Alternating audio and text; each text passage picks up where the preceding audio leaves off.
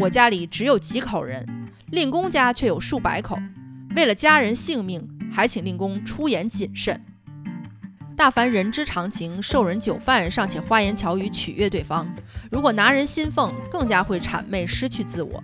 刘某一个小吏，感恩主公的知惠之恩，以死相报，让主公觉悟，引以正道，欲置主公于不败之地，磊磊落落。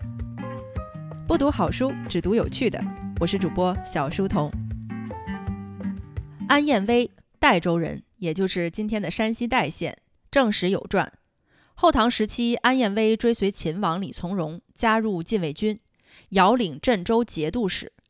后晋高祖石敬瑭即位之后，尤其倚重安彦威，拜北京留守，也就是今天的山西太原；西京留守，加同平章事。史传称为安中令。遥领某郡的概念在这里需要特别解释一下。五代以来，中原政权地盘缩小了，需要任命的人选却不断增加。于是就把需要晋升和提拔的将领暂时任命到敌占区，品级与同级属地相同，有待遇，但是没有实权。一旦中原有空缺，马上填充。这种现象在晚唐五代时期叫遥领某郡，或者叫遥郡。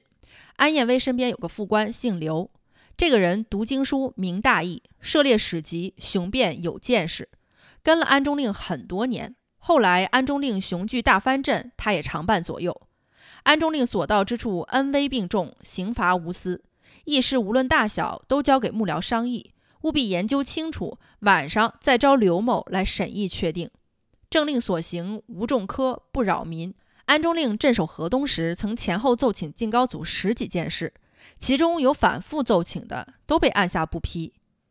有一天，安中令在家中招待客人，说起此事，心里颇有不平，对朝中宰相很有微词，说道。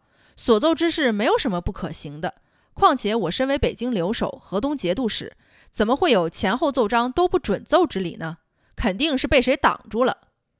宾客一时尚未应对，刘某就在安中令身后稍稍知会了一声，然后对着宾客们说：“大人肚子疼，散了吧。”安中令起身离席，宾客们以为他确有不适，就一起散了。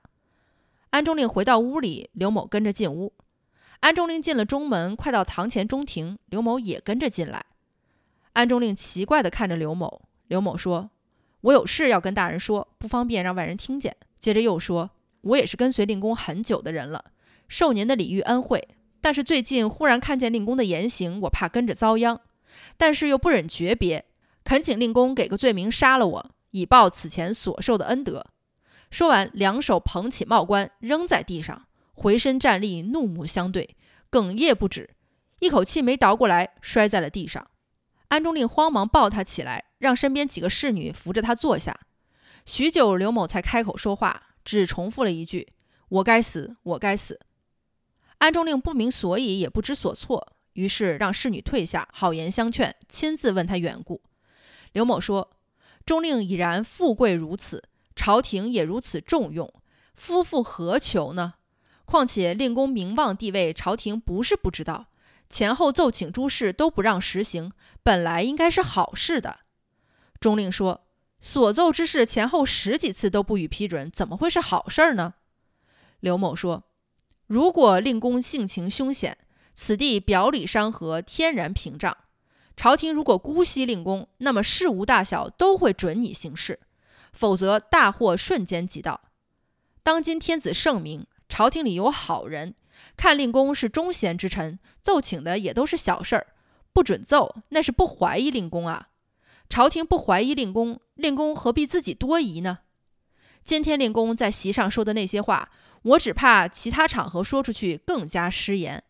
如果被执政的宰相听到，能不怀疑您吗？我家里只有几口人，令公家却有数百口，为了家人性命，还请令公出言谨慎。说完，就地抓了一把土，就要塞进嘴里。令公慌忙挡住。刘某又说：“古人对主子吐口水尚且是死罪，我对令公如此无礼，请以罪名斩首，以谢无礼之罪。”令公急忙说道：“你如此为我担忧，却又出此言，反而叫我不安了。大概是我这老汉死期到了，反而让你心智混乱，干你什么事儿呢？我知道自己的罪过，今后不敢了，你就算了吧。”于是就叫侍女取来面盆和镜子。钟令亲自从地上捡起了刘某的头巾，用衣袖擦拭干净，让侍女给刘某裹上。刘某摇头不受，钟令只好亲自放在他头上，再让侍女给他归置整齐，再三抚慰认错。